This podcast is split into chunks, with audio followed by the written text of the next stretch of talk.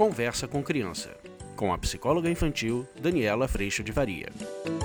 E hoje a gente vai falar mais um pouco, né, sobre a briga entre irmãos. A gente vai mexer um pouquinho também nos temperamentos para falar sobre isso. Vamos?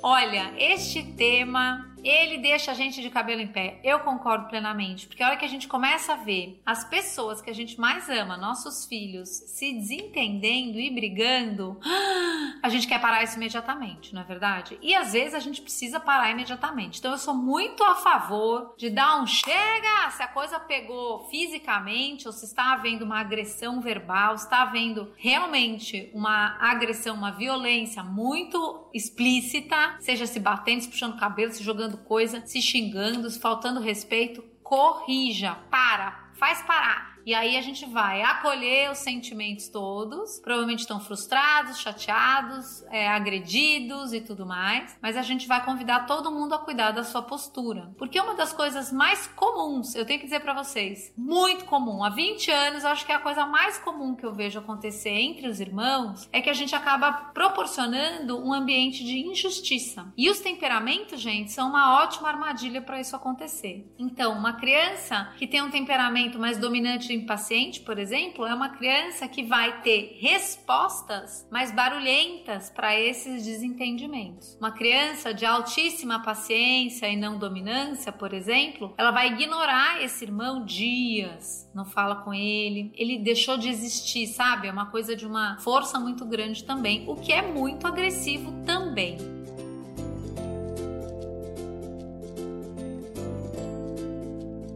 Então, a hora que a gente vai entendendo o temperamento dos nossos filhos, a gente começa a perceber como que esses conflitos acontecem. Aqui em casa, por exemplo, eu tenho uma criança de um temperamento mais dominante e impaciente e uma criança de temperamento mais paciente e não dominante. Olha como é que a coisa acontece. A criança de temperamento mais dominante e impaciente pede algumas coisas, porque para ela o resultado das coisas é importante, como por exemplo, organização, quarto arrumado e tudo mais. A criança de temperamento mais paciente e não dominante, o que que ela faz? Ela fala: "Tá bom, tá bom, tá bom", mas ela não faz nada. Dá quase que uma ignorada. Aí eu começo a ver a criança de temperamento mais dominante e impaciente ficando mais brava, a criança de temperamento mais não dominante e mais paciente ficando mais ainda ignorando. Se a gente olhar de fora, você vai achar que você só precisa chamar a atenção da criança que está mais brava. Mas o ponto é, o encaixe e o desrespeito que estão acontecendo são mútuos. Essa criança está falando: caramba, eu já falei com você tantas vezes, isso é importante para mim, será que você pode fazer?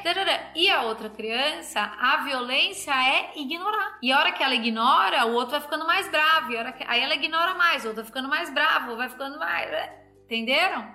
O desafio nosso é a gente gerar justiça. Ah, gente, como é que a gente gera justiça? Vou dizer pra vocês. A gente corrige os dois. Se a gente não corrigir os dois, a gente provavelmente vai gerar alguma injustiça. E muitas vezes a gente chega na situação e a gente vai sempre parar o barulhento. Por quê? Porque o barulhento, ele é tido como a violência. O que tá xingando, bravo, bruvejando vermelho, sabe aquela criança vermelha de raiva? A gente acha que a violência só tá acontecendo ali.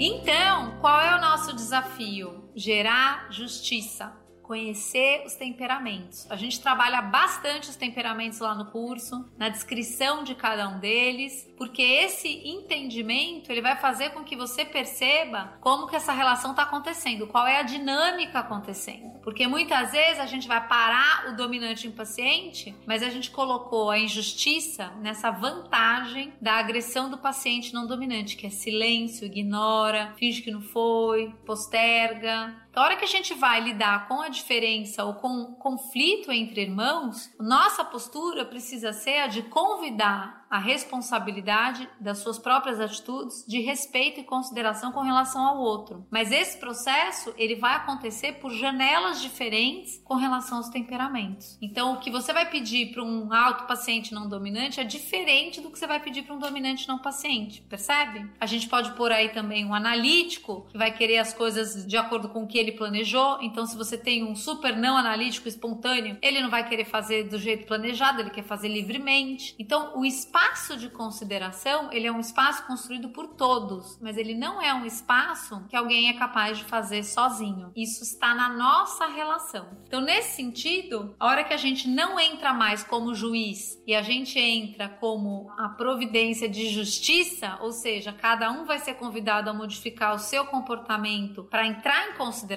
aí a gente está realmente trazendo e chamando as crianças à responsabilidade das suas próprias atitudes, sem desconsiderar a necessidade que ela tem, ou seja, gerando também acolhimento do que ela está sentindo, percebe? Porque às vezes nessa história toda, quando a gente age como juiz, a gente acaba gerando injustiça. E dessa injustiça, o que acaba acontecendo é que a gente acaba botando uma semente de dúvida, dúvida do amor. Será que me ama mais mais do que ama o outro? Será que ama mais o outro do que a mim? E aí a gente começou a gerar um afastamento entre as crianças, porque na disputa por nós as brigas continuam, a injustiça vai magoando e vai corrompendo essa relação, e aí essas crianças estão em disputa disputa pelo amor, disputa pelo juízo e assim por diante.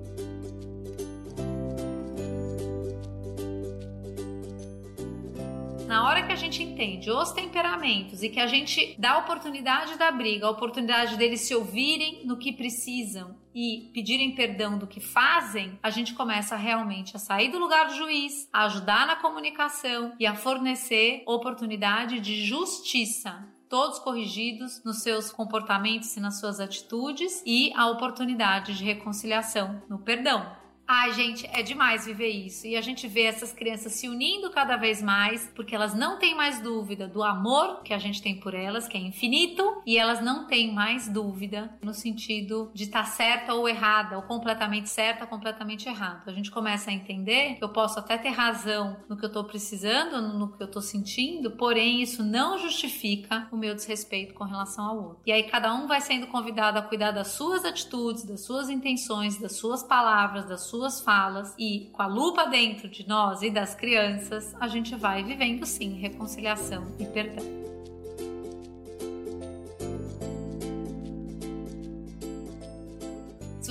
Aprofundar isso, gente, vem pro curso. Você vai amar a oportunidade de entender isso com uma lupa bem grande e a gente poder cuidar disso no dia a dia da tua casa, tá bom? Um beijo, fica com Deus. Eu agradeço muito a tua presença, agradeço a Deus no meu coração por toda a sustentação. A gente se vê. Tchau.